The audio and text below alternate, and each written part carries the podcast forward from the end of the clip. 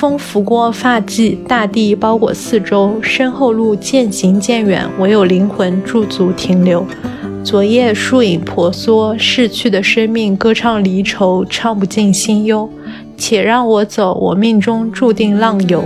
我如同那卫星漂浮轨道，在遥远宇宙。我明了世事道理，循规蹈矩，却不能够天意意难酬。当全世界都没有人记得你了，那你就是真正的死亡了。正常来说，从出生那一天开始，我们就在走向死亡了。我们是一点一点死掉的。勇敢、坚强，呼吸，活下去。你会感谢今天的自己。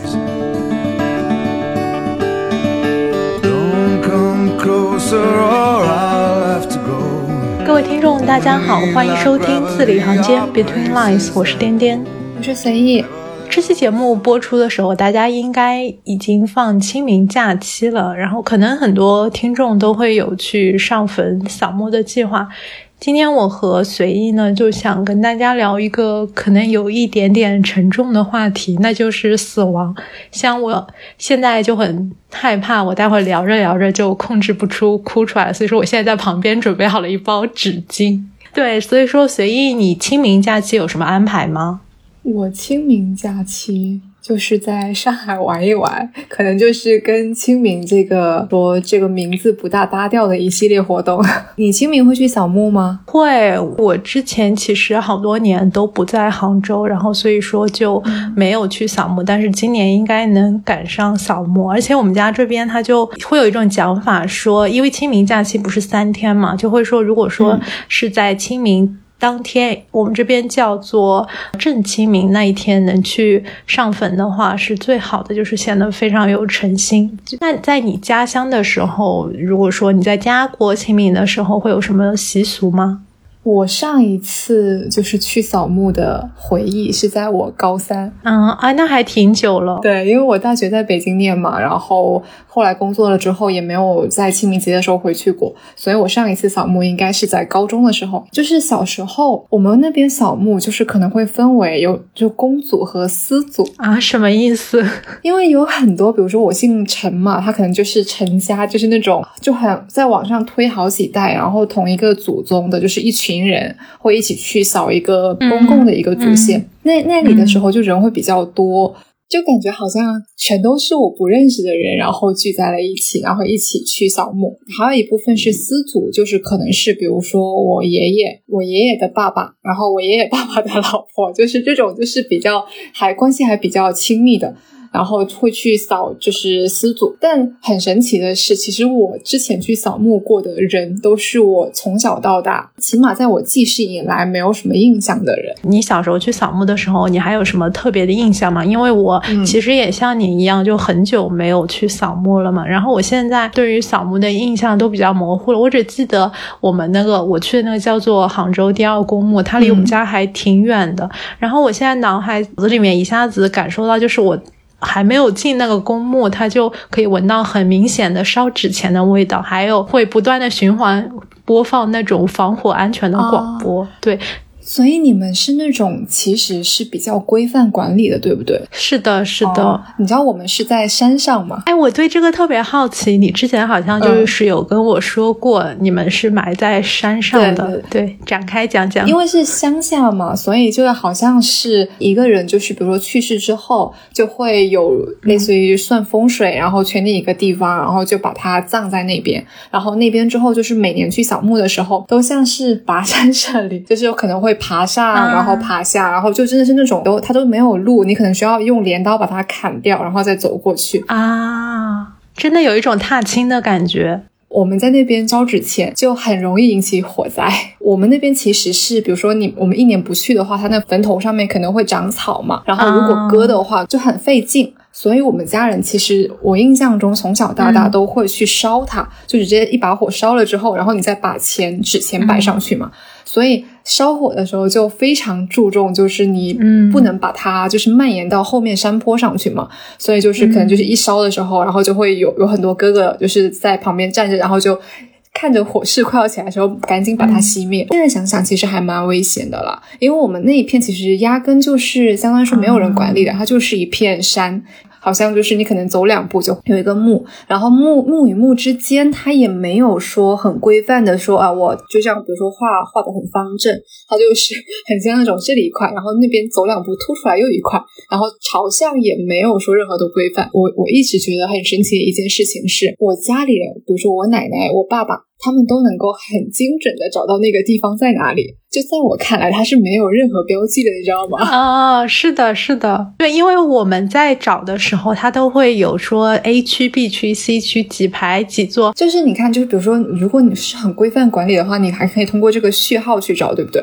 然后我觉得我们那边因为完全是野生的嘛，所以我每次都很佩服他们，就是在没有任何标记的情况下，而且在。就是在所有的草丛当中，然后找到那一个地方，我觉得这个是真的很神奇的一件事情。那是不是也不用交就是墓地的费用这样子？因为如果说你是在墓地的话，就是集中管理的话，你会要缴纳墓地的费用吗？而且很多时候，如果说你没有子女，没有人给你缴，然后几年、十多年之后，你的墓碑就会被人铲掉了啊？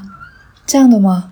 对对对，像我这边有一个亲戚，因为他自己去世了，然后他唯一的儿子也去世了，然后今年正好好像是要缴那个墓地的费用，所以所以只能有比较偏远的亲戚去帮他缴，不然他那个墓地可能就会被铲掉。突然觉得好可怕。是的，很可怕。你知道吗？我不知道为什么跟同事聊到一个话题：如果你的猫去世了，你会怎么安置它？嗯，因为我其实很想知道，说现在城市里面会不会有，比如说猫专属的一个墓地或者怎么样？有那种专门做宠物殡葬的。但我小时候，我记得我家的兔子去世之后，我就把它埋在后山上面。它那个宠物殡葬好像可以给你做很多。选择吧，就是你也可以买就土葬或者怎么样，但我听说有那种钻石葬，就是把那个猫的骨灰的一部分取出来做成钻石，你可以做成吊坠。我还挺想，如果以后白居易去世的话，我就把它做成这个样子。我现在不敢想象，如果白居易去世的话，我我我也想不了。然后我们回到清明节，我小时候对于清明节其实我还挺开心的，可能是因为小吧。嗯嗯。开心的点是两个，一个是可以放假，然后去爬山，相当于说去春游一样。然后还有第二个事情，是因为它东西都很好吃。你们那边都吃什么？清明的时候？其实我们没有青团，对，就是我是到了大学之后，然后你给我青团，我才知道啊，有青团这个东西。好像只有江浙沪这边有在吃，但我们那边就它就是那种很朴素的饼，饼很好吃，就是也有也有可能是因为那个时候在山上，然后你烤过，就是虽然也不会烤那个饼，但是它就在旁边，可能被熏到了，然后就会觉得哎，突然还挺好吃的。对啊，所以它只有在清明的时候才会吃那种饼。比较多的出现，平常可能也有，但是好像不会专门去买。只有清明节的时候会去买那种饼，而且还有一种情况是在公祖的时候，嗯，到最后的时候就会每家每户去领那个饼，然后我觉得那个饼好好吃。我觉得你说的真的很很对，我也有这种感觉。就我小时候，就清明节对我来说还是有点快乐的，因为我特别喜欢吃清明团子，因为我很喜欢吃甜食，而且它又是糯米的食物，就是完全。对我的胃口，我那时候就特别不懂为什么说只有清明节才能吃团子。你到了清明当天，一定要供完祭完祖之后，你才能吃，就是吃那个供完的祭品。这样说是可以得到先人的保佑。所以说，本来是一个呃，就是大家都很悲伤的场景。但我现在想起来，我当时可能就是眼巴巴的望着那个墓碑上面的 墓碑上面的青团，然后焦急的在那边吃清明团子。对。我我去扫墓的时候，好像所有的人记事以来，其实没有对他们没有印象的。你这边扫墓的会是类似的情况吗？还是其实你会有，比如说你小时候其实有一起长大过的长辈，然后后来去世了，你去扫墓的？我扫的是三个墓嘛，我爷爷，还有我奶奶，还有我爷爷的妈妈，曾祖母。对，就是这三个人，其他我基本上都不会扫。就是我爷爷的话，其实我是没有见过他的。然后另外两位老人，我都是见过他，然后一直到长到挺大，然后他们都还在的。我爷爷好像是在我出生没多久就去世了。嗯，然后还有一个是我爸爸的哥哥，我是在我出生前就去世了，所以就很多就是基本上我没什么印象。嗯，那所以说你记印象中有。近距离接触死亡的这种感受吗？还是说你从小到大都没有比较亲近的亲人或者是好友这样去世过？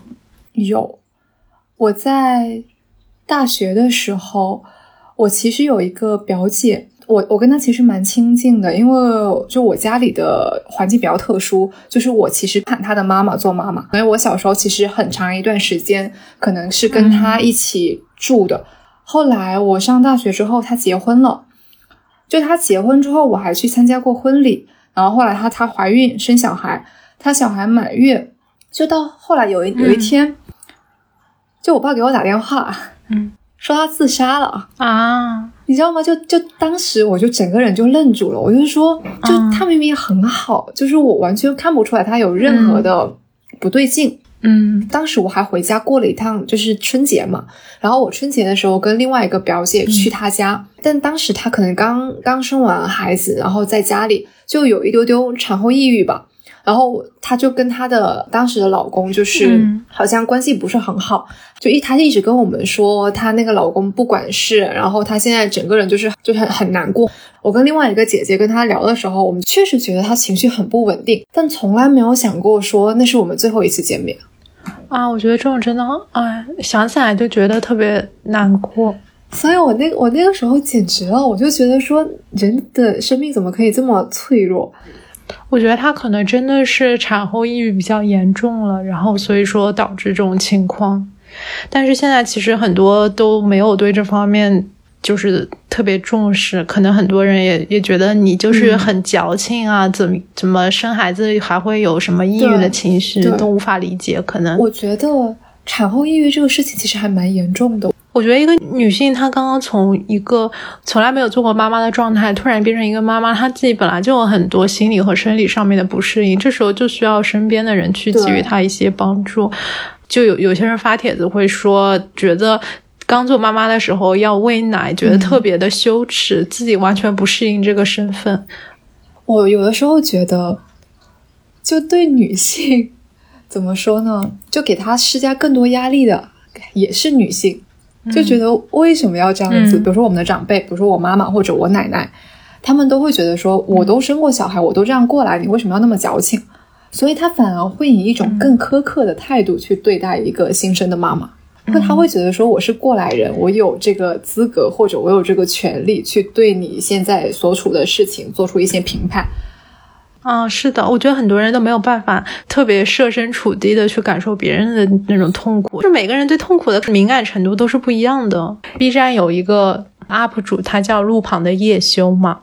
我其实是在巴塞留学的时候无意间发现发现他的，他那个时候就已经不更新了，我就一直在翻他之前的 blog 看。就他是中国国内应该很早第一批做 blog 的，因从零二零一五年开始，他都是在东京那边生活，所以说他就以第一视角记录了他在东京的生活。他每一次都是。头上戴着一个 GoPro 的摄像机，然后骑车穿过东京的大街小巷，这样他一共跟了九十九期。然后在巴塞那一年，我就一直在翻看他以前的 Vlog。对他的，然后他 Vlog 有一个 slogan 叫做“爱生活，爱夜修”。然后去年的时候，就二零二零年七月四号的时候，他突然微博上就是发了一条微博，是他。朋友还是亲人代发的吧，就说他在南京结束生命了，因为后来知道应该是一些抑抑郁症的原因。其实他自杀就是很有迹象的，因为他回国之后，他有在他公众号里面更新一些有声日记，里面提反正就是关于他一些原生家庭的问题，还还有他呃身体方面的原因吧。然后当时我记得看到那条微博的时候，就特别。特别难过，因为我我看他 vlog 的时候，就是弹幕里面有很多人都在互相取暖，可能也是那种在外独居或者是生活上面有一些不开心的事情。他 vlog 就是那种平平淡淡的生活记录，那种感觉特别抚慰人心吧。我觉得他是给予很多曾经抑郁或者快要抑郁的人安慰，帮助他们走过走出来，但是。他自己最后却选择走向了死亡。然后他自杀那天其实是他二十五岁生日。我我这期想放的歌，这就是他在 vlog 里面放的一经常放的一首 BGM。现在网易云的评论区还有很多人在这首歌底下怀念他。然后我可以在这边念一段歌词：风拂过发髻，大地包裹四周，身后路渐行渐远，唯有灵魂驻足停留。昨夜树影婆娑，逝去的生命歌唱离愁，唱不尽心忧。且让我走，我命中注定浪游。我如同那卫星漂浮轨道，在遥远宇宙。我明了世事道理，循规蹈矩，却不能够天意意难酬。我就感觉这首 BGM 就是感觉有一种冥冥之中和他的人生轨迹特别相符的那种感觉。其实抑郁症已经成为了自杀的。一大原因。然后我之前在读就一本书叫《活下去的理由》，它是一个抑郁症患者写的，就是他走出了抑郁症之后，然后回过头来写下去的。他会去回忆他患抑郁症的时候，他自己是什么样的一个情况。比如说，他可能没有办法从家门口走到外面的一个超市里面，就他连这么短的路可能都没有办法走。然后这本书可能前半段他会写他的抑郁症是如何痛苦的度过的，到后面他其实是会有一些建议说人可以怎么走出痛苦。所以我觉得这本书如果是嗯抑郁症或者是情绪有一些难过的朋友，我觉得可以读一读。之前在评论区里面看到一个说。就一个应该也是一个患抑郁症的人，然后在底下说他刚好在找任何一个理由让他自己活下去，然后他就找到了这本书。这本书叫《活下去的理由》。然后这本书他其实在最后给出了四十个小建议，就是关于生活的小建议，挑挑几个吧。比如说他说，第一个是快乐出现的时候享受快乐，然后第四个是过去的一切你都无法改变，这是基本的物理原理。地球生活的关键是改变。汽车会生锈，书页会发黄，技术会过时，毛毛虫会变蝴蝶，黑夜会变白昼，抑郁也会消散。当你感觉忙得没时间休息，就是你最需要找时间休息的时候。最后一条是勇敢、坚强、呼吸、活下去。你会感谢今天的自己。我当时反正就是把这四十条都看完之后，我觉得它可以，就是你可能无时无刻把它拿出来，然后念一念。它会有一种无形的力量。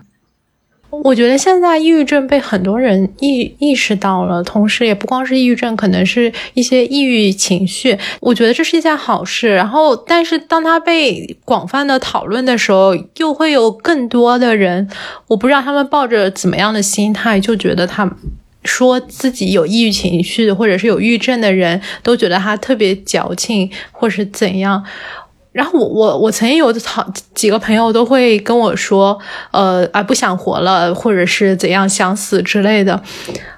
其实我很大程度上知道他们是在开玩笑，或者只是抱怨一下生活。但是我看到这句话的时候，我还是会觉得特别害怕。我就害怕，我万一不回他，我万一不安慰他，他就真的死了。我觉得我没有办法面对这个现实，我觉得特别害怕。我觉得你宁愿就是认真对待每一个玩笑，都比你。淡然或冷漠要好得多。是的，因为你冷漠的后果，其实是我们每个人都没有办法承受的。不是会有很多，就是人在自杀之前，可能在呃社交媒体上说发遗言，或者是怎样，告诉大家我要去死了，然后就会有很多人抨击他们说，真正想死的人才不会发这种东西。对我就觉得很残酷，他可能是在求救。对，对，每个人都不一样。就就之前也会有说。呃，如果有人在社交就里面说一些什么话，然后底下可能就会说啊，真正抑郁症的人不是你这样的，或者就是抑郁症的人不会这样子说话。抑郁症它其实是一个大的标签，但是每个人每个个体他的表现情况都不一样。就我就觉得为什么要以同样的标准或同样的样式去要求每一个人去完成你心目中那个形象？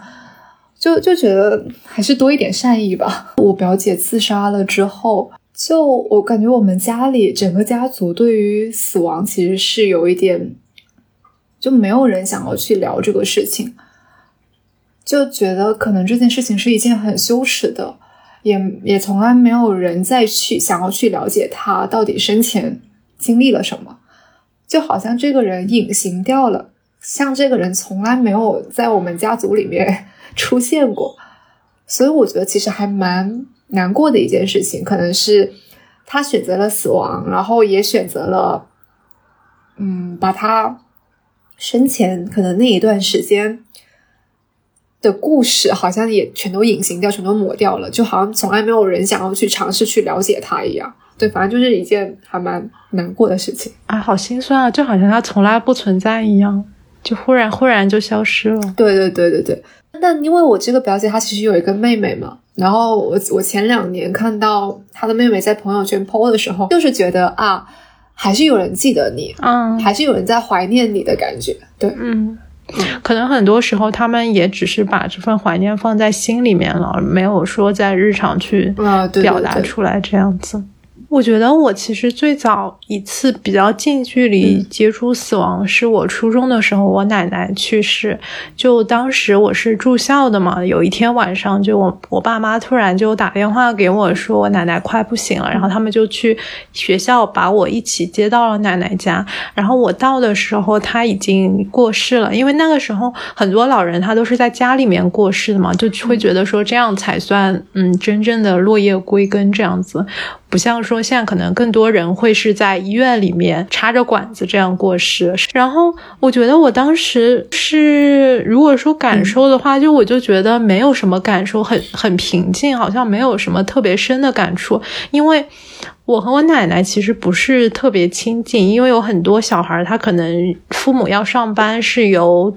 祖辈、奶奶或者外婆他们带家带大的嘛，但是我不是我奶奶带大的，嗯，然后平常也没有，其实没有太多的接触，所以说那个时候我好像没有感受到特别强烈的那种亲人离世的那种悲痛，但是我记得很清楚的一个是我，因为我爸爸是。家里面的独子嘛，他上面还有三个姐姐，然后我爸就会在火化之前代表发言，在那个火葬场的时候，然后他说着说着就哭了，就有一点，嗯，泣不成声的那种感觉。然后那是我印象中他唯一一次哭，那个场景我就觉得好，我后来每次。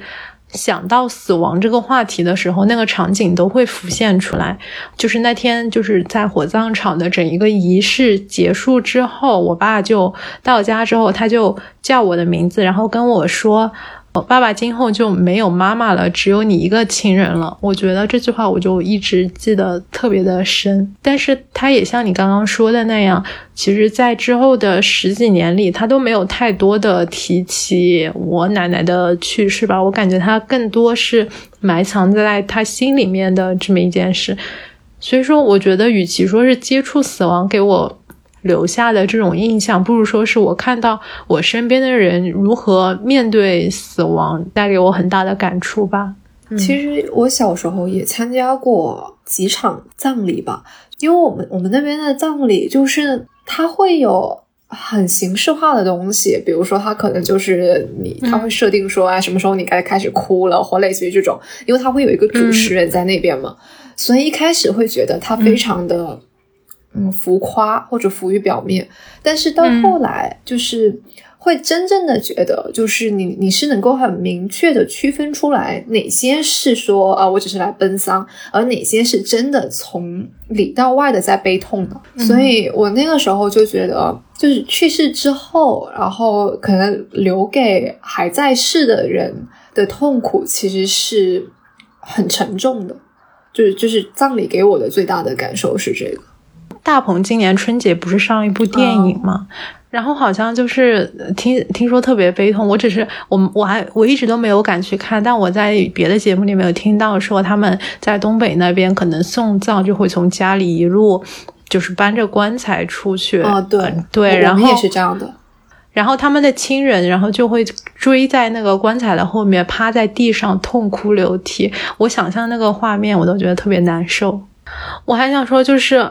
就除了我自己身边的人去世，因为之前是做那种国际突发的嘛，就会有很多时候，一个人他成为我们采访对象，就是他意味着他可能被卷入到什么事件中。如果说幸运的话，他可能说幸存下来了；如果说不幸的话，就是他的亲友可能是去世了，所以说这些人才会成为我们的采访对象吗？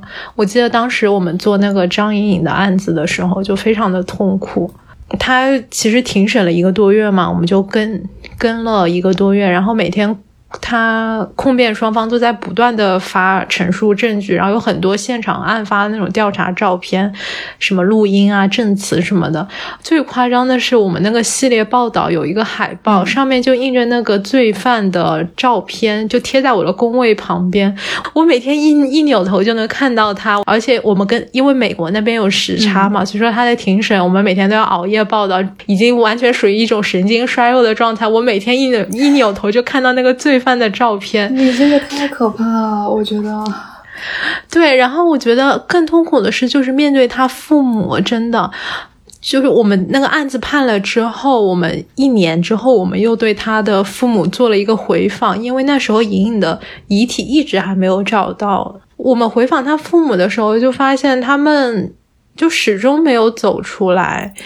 因为他们其实相对于别的受害者家属来说，可能因为这个案子很离奇，就会引发很大的讨论度，就很多人关注这个案子，就所以说能够更好的去推进什么的。但是我觉得这么多关注度对他们来说，可能也从而让他们更加难以走出来。像他父亲当时就是整夜整夜都睡不着觉，他就每天晚上都会自己一个人走到离。他家里很远的一个立交桥底下去抽烟，然后他妈妈在那个拍摄的期间，他就因为在一个山上面拍摄嘛，他就在一座山上面，整个人就完全失控了，在那边嚎啕大哭，我就觉得啊，真的非常难受。因为你刚刚说就是他们父母其实一直没有走出来嘛，然后我就想起我之前就是看过一篇报道吧，它是关于马航失联的那个。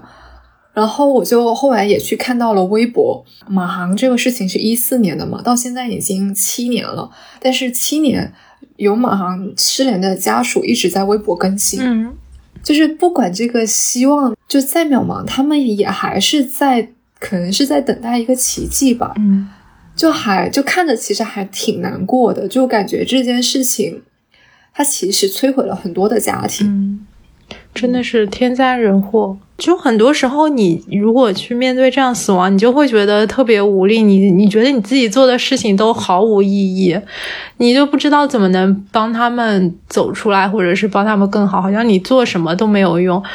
就有一些案子，他可能会根本得不到报道嘛。之前有有一个，我记得在拉美，他就被枪杀了，然后他哥哥就在微博求助，就找到我们，然后。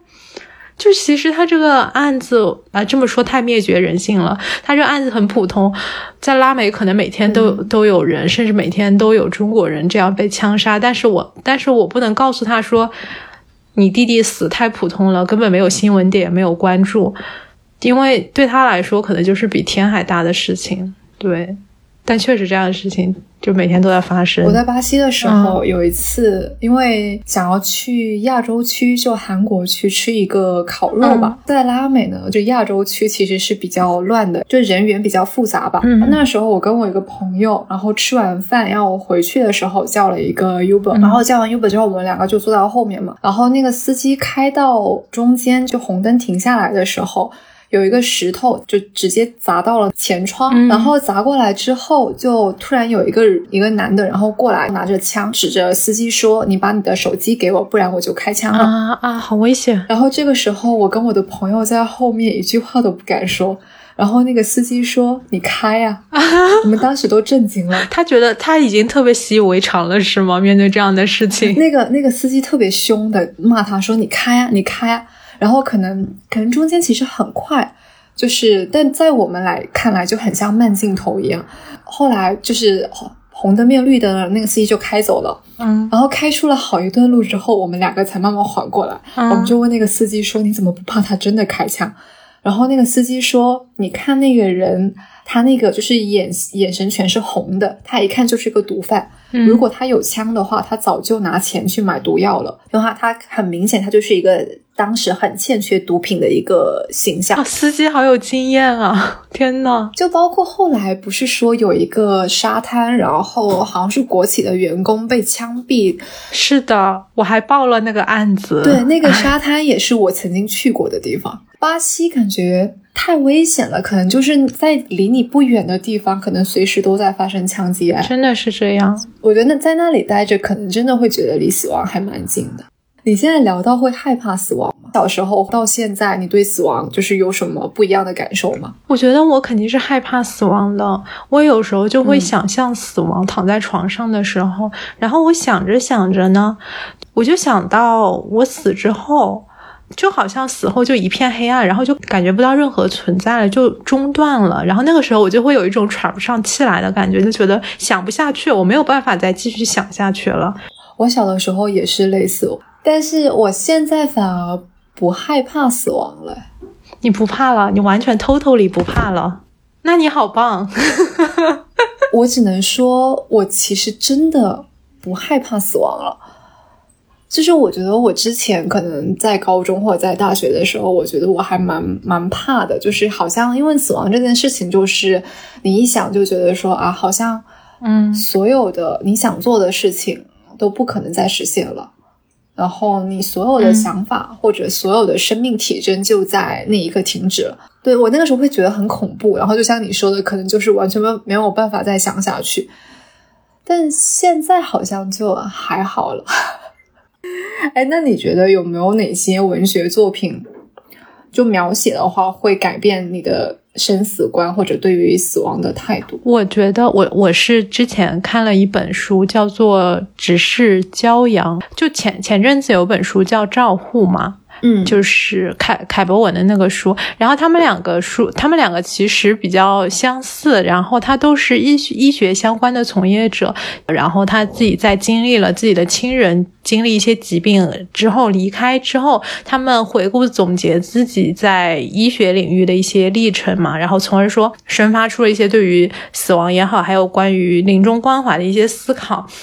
然后像赵护的话，他其实是因为他自己他老婆患上了那个早发性的阿尔兹海默病嘛。像那个直视骄阳的话，他自己其实是从事心理咨询方面的工作的。然后我觉得他给我的一些算是启发吧，就比如说像他这个名字里面提到的直视骄阳，他就说就是时时刻刻的思考到对于死亡的焦虑，就像是在直视骄阳。一样，对，它里面其实提到了一些对于死亡的思考，我之前都有接触到，但是有一些比较小的点可能会给我一些类似于 insight 那一种，比如说他说在佛教的里面，面对死亡焦虑，他可能会看一棵树上面的树叶掉下来，然后看它枯萎，看它死亡，就是作为一种冥想的这种练习吧。然后我就。爱上了这种方法，对，有时候就走在外面，然后你就会看树树上树上面的树叶掉下来。包括我之前我看到有部纪录片叫《我们的森林》，然后它是德国的一个纪录片，就大概有三集吧，每一集可能有四十分钟，然后都是在讲德国的森林里面发生的故事。因为德国它的森林的覆盖率其实特别高，德国人真的超级喜欢森林。然后你在看那个纪录片的时候，你就会觉得。感觉负氧离子要从屏幕里面冲出来，就觉得整个人都身心愉悦，特别舒畅。而且你就会看到那种，你比如说一棵树，它长了五百多年，你就觉得好像人类和它相比，死亡也没有什么可以害怕的。我我其实最开始想要聊这个话题，其实是因为看理想不是有个专栏《安宁之旅》，像安宁病房的话，我觉得好像也是一个。就是相当于说，你可能不做过多的疗愈，然后到最后只是以你就还是按照最舒服的方式来度过生命最后的时光嗯，对，所以我觉得这个其实就还挺好的。我觉得是挺好的，但是就是就是很困难，我好像有点呃办不到。比如说，如果是我自己的话，我可以说我要。放弃治疗，或者是做最少的治疗。但是如果说是我的亲人的话，让我做选择，我好像很难说，就说我就放弃治疗了。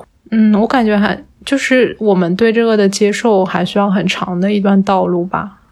你刚刚说亲人照护里面好像有一段，医生一直跟凯博文说，我要跟你的妻子直接沟通啊，是的，不想要通过你，然后来确定。嗯他的诊断方案。嗯我觉得这个跟国内好像还蛮不一样的。就在国内，好好像很多都习惯于说，我就跟亲人、跟家人去沟通治疗方案，嗯甚至说好像都会呃向病人隐瞒他真正的病情。我想起就是我外公诊断出来患癌症嘛，然后我我妈他们就会拿那个诊断书去那种文印店里面，比如说他不是癌症会有几级几级或者是轻重那种，他就会文印去文印店里面改那个癌症的诊断书给、给我爷爷看，而且我原来就是完全没有听说，我当时听到的时候，我就说，哎，还能有这种操作，一直到我后来才发现，那家文印店就在医院的旁边，可能是，然后那个文印店里面有好多人都去就是这么这么做，我就觉得还挺神奇的。如果说回到自己的话，我觉得我可能还挺希望我自己可以决定自己的生命的。就比如说，如果说到最后可能真的有什么问题，我其实是希望我自己有百分百的知情权，然后自己去决定要不要做治疗，就是是选择有尊严的去世，还是说你要到最后你可能连意识都没有都活着。嗯我觉得这个其实是个挺矛盾的命题吧。就是很难说，像安乐死，它就是大家可能在情理上面、道德伦理层面，它是认可安乐死。比如说像西班牙，就是今年前不久三月份的时候，就是刚刚才通过安乐死，它应该是欧洲第四个合法安乐死的国家，但是。它其实对于安乐死批准的要求也非常严格。它首先是要求说是你是本国人，还要成年，而且你一定要是无法治愈的疾病，或者是非常严重那种慢性病，让你无法自理了这一种。然后他还要求说，比如说你申提出申请之后的一个月里面，你至少要前后由四个不同四个不同的人对你进行至少四次的确认，确认你是真的决定要实施安乐死了。但是即便是这样，还是会有人觉得说你在就是。开始安乐死之后，临终前的最后一秒也有可能后悔，但是那个时候已经来不及了，因为你人是人的想法实在是千变万化，所以说这也是很多人可能觉得安乐死不应该被合法化的一个原因吧。那随意你有没有想过，你就是之后死亡会怎么死？你有想象过自己的死亡吗？或者是你亲人朋友的死亡这样子？你刚刚讲说你其实是跟，比如说跟爸爸妈妈一起长大，所以可能你奶奶去世的时候，其实你没有很强烈的感受。但我其实我从小是跟我奶奶长大的嘛，就是长到可能初一的时候才回到我爸妈身边。所以我印象很深刻的是，我应该是大学的时候有一次做梦，然后梦到我奶奶去世了。然后我当时就哭成，就是 简直就是我醒来的时候，发现可能我整个枕头都是湿的。我对我那而且那我那个时候很害怕亲人的死亡，或者我很害怕我奶奶去世。但是我现在慢慢的可能 感觉自己变得越来越冷血了，好像又又近期好像又不会去惧怕这个事情了，会把它当成好像是一件还蛮自然而然的。每个人都没有办法陪另外一个人走完一生嘛，所以就会很淡然的去接受这个事情。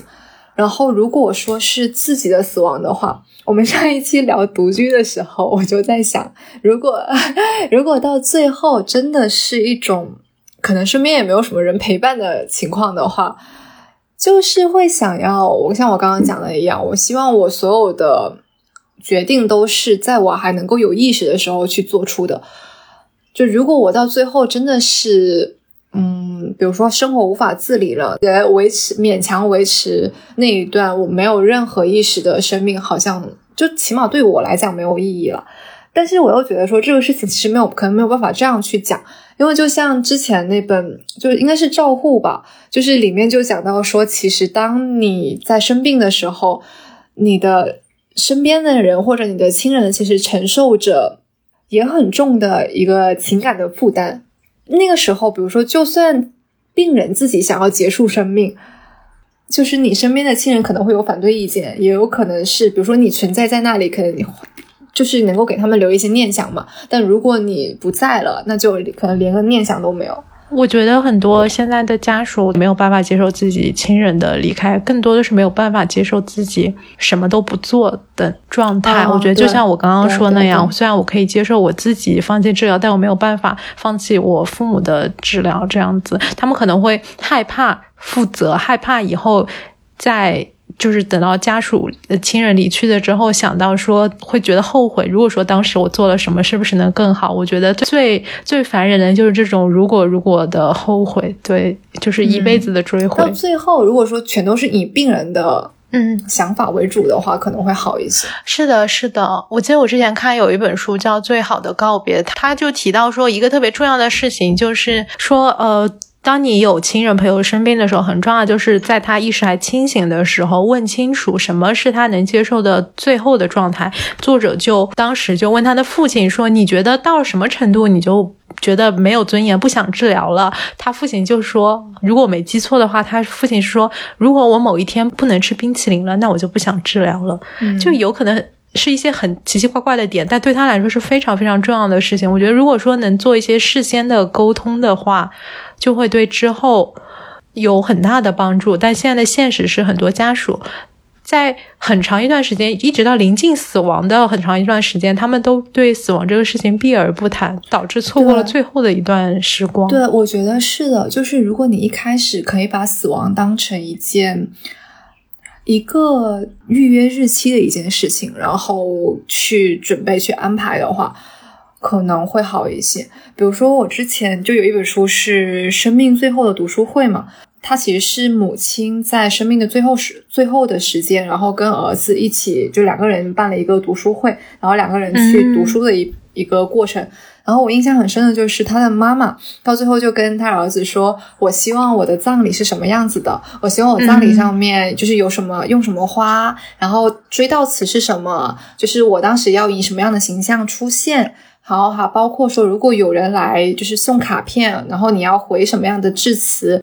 甚至细到说你不要用这个字，不要用那个字，就类似于这种。”我就会觉得它是一种很坦然的去面对可能终归要来的一件事情，然后在前面会去会去觉得说啊，葬礼这个事情可能是我能够给自己人生安排的最后一件事情，那我就把它安排到最好，到符合我自己的心意。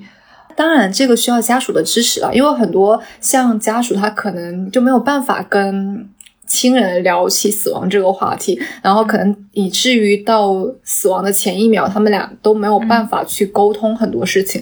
我觉得还蛮遗憾，或者还蛮可惜的一件事情。你说到这个，就让我有点想起之前台湾有一个好像是主持人吧，反正演艺圈里面的人，他是选择了安乐死，他应该是在中国第一个执行安乐死的，或者说是公开执行安乐死的这么一个人。他的整一个安安乐死的这个过程都有。影像记录就可以看到，他是在一群家人朋友的我环绕之下，非常坦然的去赴死的。因为他是自主选择死亡，所以说之前他有非常多充足的时间去准备他想要交代的一切。我觉得这其实是我们理想的能够面对走向死亡的一个非常理想的这么一条道路吧。我想起我妈，就是我其实就特别害怕我妈离开嘛，我就是有时候会想我妈。的死，然后就不是他怎么死，或者说死之后的我会怎么样，而仅仅就是他去世了这个念头就冒出来了。然后这次我回来之后，我就会想说他，我就我就会察觉到他因为年纪增长，可能身体上面有一些不适、不舒服这样子。我之前就在那边研究，想给他买重疾险嘛，但后来。保险我觉得好复杂，实在是太复杂了，我就不大懂。然后突然有一天，我就他就跟我说，他突然嘱咐我说，他自己买了两份保险，嗯，然后就说，如果说他得病之后，让我记得去怎样怎样的。然后我就突然觉得有点心酸，我就突然意识到，原来他可能内心深处也是特别担心、特别害怕死亡的，对。就像那个在《直视骄阳》，我刚刚提到那本书里面，他就提到了一个叫做觉醒体验嘛。他说，如果说你生命中发生一些比较重大的生活事件的时候，往往能够引发你的觉醒体验，改变你对死亡的态度。比如说，像是亲人的离开，或者是你过了五十大寿、六十大寿这样子。我就觉得我妈如果说某一天离开了，这肯定对我来说是一次觉醒体验。就她如果走了之后，我肯定会发生翻天覆地的变化，真的。你刚刚说五十大寿、六十大寿，时间其实它只是一个刻度嘛，就是它可能只是一个数字，因为本身时间其实是连续的，只是我们人为去划定说啊，这是一年，然后我们现在到五十到六十了嘛。对，但是它真的会给我觉得好像会给人一个信号，就是会觉得说啊，你已经可以开始想这件事情了，比如说我可以开始想死亡了，我可以开始。想安排我后面的事情了。是的，按理来说，按正常来说，从出生那一天开始，我们就在走向死亡了。我们是一点一点死掉的。你知道有一个有一个 app 吗？那个 app 应该叫生成啊啊！你我知道你在用是吗？对，你可以设定自己的死亡时间，然后它就会有一个死亡倒计时。因为它中间有它它有就是你的出生的累计的日子嘛，然后就比如说你从出生到现在多少天了，然后预计就是你还有多少天死亡。可是这个太容易让人有死亡焦虑了吧？就是看到那个就觉得它太焦虑了。没有，但是会让你觉得说有什么。事情就是还是赶紧做吧。然后我就想起之前不是有一句话说，你永远不知道明天和意外哪一个先来吗？嗯，所以，哎，那你如果说到这里的话，你有什么就是你觉得死亡前一定要完成的事情吗？我跟你讲，你之前你刚刚问我说有什么书改变了我的死亡观，我我其实你问我的时候我想不到，但是你又你问我的这个问题，我就觉得这个问题你仔细去想一想，这个问题对我。看待死亡的方法有很大的影响，因为我觉得没有什么我死之前必须要完成的事情。就是我，我有我产生这个想法之后，我自己都感到很惊讶，觉得 真的，我觉得我不知道是这两年我变化了还是怎么样。像我翻到我在两年前还写过一篇关于长生不死的文章，那个时候我。的态度大概就是说，非常希望能长生不死，觉得长生不死简直太好了。然后，就像你刚刚说的，你就会有非常足足够的时间去尝试不同的可能性，去体验不一样的人生嘛。但是，我现在就好像觉得，好像没有一件事，如果说我在死之前，就是我不会因为有什么事情没有做而感到就是死不瞑目吧。我好像说没有这么一件事情。这个问题其实是之前我我在看一个什么心理学相关的文章的时候，他就是说判断什么事情对自己最重要，就问自己一个问题，就是如果你在面临死亡的时候，你最想做什么事情，他就能够立马就知道，就对自己来讲的话，到底什么是最重要的。所以你的是什么？我。我想去北极看极光 啊？是吗？对，不知道，就是当时就是第一秒出来的就是这个，就是如果我到死之前，我还是想要去看一遍。你还是非常浪漫的，因为你说的这个，其实我感觉很多人一直在宣传这个，就是不是会我们年轻的时候都会有人提倡那种 YOLO 吗？You only live once 是叫这个吧？对，然后就说要活在此刻，活在当下那一种。但是你，如果你你知道你人生还有十年，和你知道你人生还有十天的人生计划的安排是完全不一样的。比如说十天我就去北极看极光了，但是十年我要当下就去北极看极光吗？我又觉得好像是，就是他们之间存在一种矛盾，存在一种悖论啊。对，会有的。因为如果是十年的话，我们永远我都会觉得说还长着。还还有很长的时间，所以我们就会一直把我可能把我们想最想要做的事情往后面。我就想起我之前真的特别希望能有无限的生命，而且我当时还查资料了，就 就是说到底有没有可能获得无限的生命？真的，我当时看到英国的一个生物学家，他提了一个说法叫死亡逃逸曲线，他就说，因为医学技术它是随着时间。一直在进步的嘛，比如说你两千年之前，你医学技术允许你每十年都能够做到延长一年的人类平均寿命，然后二十一世纪之后可能变成每五年就能延长一年。那么按照这个速率来推断的话，总有一天医学技术会发展到每一年就能延长一年的这个临界点，并且最终会逆转这个进程。所以说，按照他当时的这个推断。当时小于五十岁的人都可以见到见到人类永生的时刻，听起来有没有很美好？没有，我觉得好可怕。为什么？你你觉得人类永生很可怕是吗？就如果你说的永生是，比如说人体的身体机能一直保持在。比如说青青壮年的时候，就是始终是我做什么事情都有力气，然后比如说爬楼梯或者去爬山，这件事情都有办法做，然后一直在这个状态下一直长寿后，我觉得可以还挺好的。但如果他说的延长是指，比如说可能你你每器官会自然的衰退，然后会导致你到比如说最后的时间，你确实什么事情都没有办法做，就是你这样的状态去延长生命的话，我觉得还蛮可怕的。我觉得它应该是平均分布的吧，就是这个身体机能的衰退的速率，就像猫和人的寿命一样，到时候它可能就说我们现在一年的寿命等于我们将来的，对对对，半年的那一种，那也挺可怕的。那那样的话就。退休年龄就会往后挪。如果真的死去，你会想要留下什么东西吗？或者说，比如说在墓碑上面写什么东西？我觉得。我没有想过这个问题。现在我们不允许在墓碑上写点什么东西吗？对，好像就是名字和你的出生和逝世日期，对不对？对啊。但是如果说是墓志铭的话，我想起我之前看到一本书，我看那本书里面就收集了很多各种各样的人的墓志铭。那本书叫《墓志铭图书馆》，它里面就有分好多章嘛，比如说什么长寿啊，还还有什么悲伤、心酸、哀怨，还有一章叫做死于非命或英年早逝。然后我看。看到里面的第一篇墓志铭，我就把它拍下来了，所以我印象特别深刻。我当时想的是，我也想在我的墓志铭上面写这个。他是，就首先是他葬的地方嘛，然后是他的名字，他叫史蒂芬·鲁姆伯特。接下来就是生于一五八二年二月，逝于一六八七年三月四日。后面就是他的墓志铭。他说的是活了一百零五年，面色红润，身体棒，足足一百零五年，你没法活这么长，我就觉得太欠扁了。我就想说，我也要写这个，这个墓志铭也太好笑 了，真的就特别好笑。哎，那。还挺好玩的，就是很可爱。嗯，是的，好可爱。感觉就是活长寿也挺好的。就是我觉得长寿是那种，如果你到最后生命最后一刻，你还是很享受生命，很享受活着，很享受你每一个就是每一个 moment 的话，其实是还挺好的一件事情。是的，你可以看出我当时对于长寿有多么 渴望，我看出来了有多么大的这种追求吧。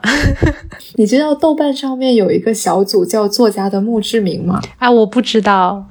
就是那天你写了这个话题之后，然后就搜了一下，然后突然看到了这个小组，里面收录了很多作家的墓志铭。比如说，我想说的是那个祭词的，我觉得他的翻译不是很好，我不讲英文吧。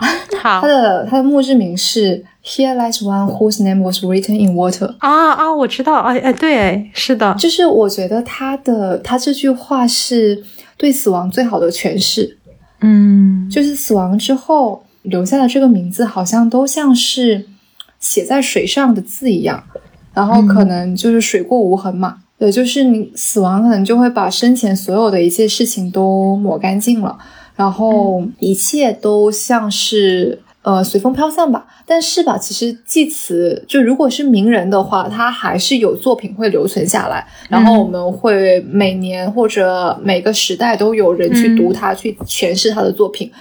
所以对于名人来讲的话，他其实还是有一定的痕迹在的。但对于很多的大众，好像就更加的像是没有什么痕迹会留下来。所以当时看到这句话的时候，我觉得体验还蛮蛮深刻的。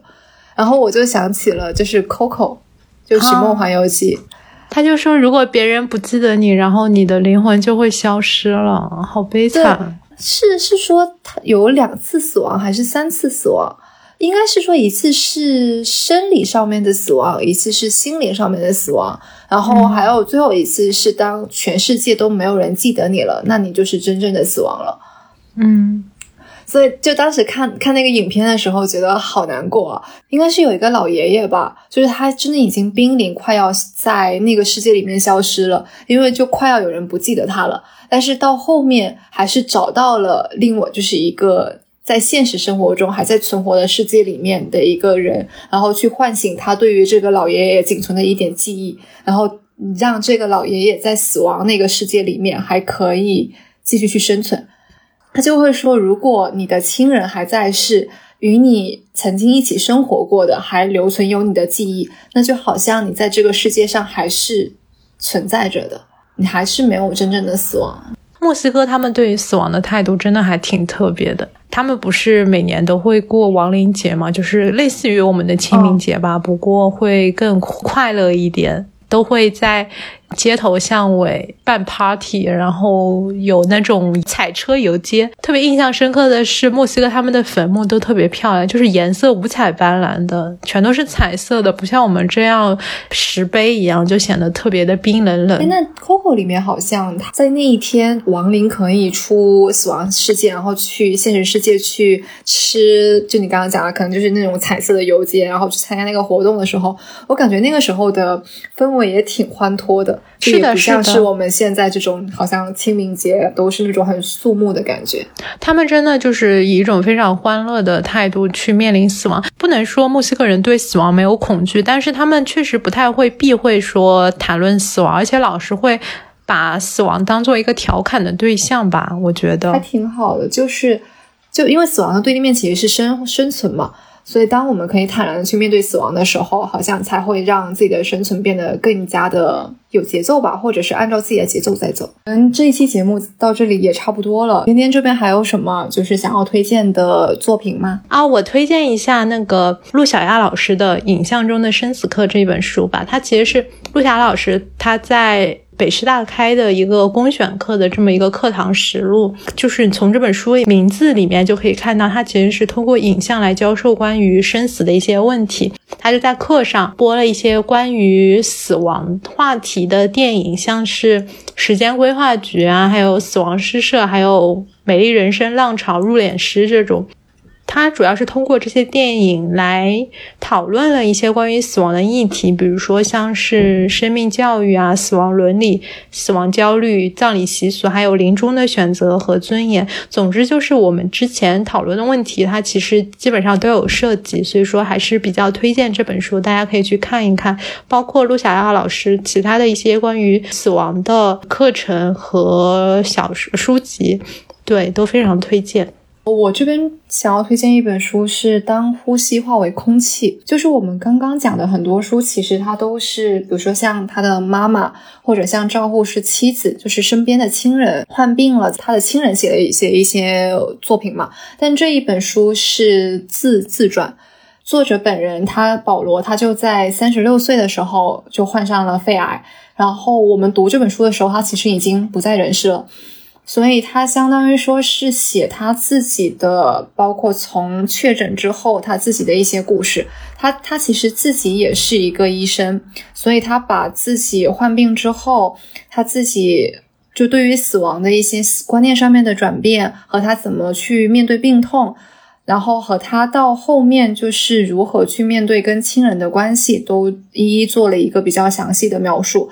其实我觉得他的态度其实是很坦然的，就他前面所有的篇幅，我都好像感觉不到任何死亡的悲痛，就是很像是我一开始就是我娓娓的跟你讲，我现在我之前做了什么事情，然后我后面有什么准备，所以读这本书会让人觉得，哎，好像死亡也不可怕，然后就就前面其实可能就读完了，看这本书的时候，前面其实没有什么情绪。看后记的时候就开始哭，因为后记其实是他妻子写的，就他妻子在他死亡之后，然后写了一篇后记，就是描述了他死亡当天的情况。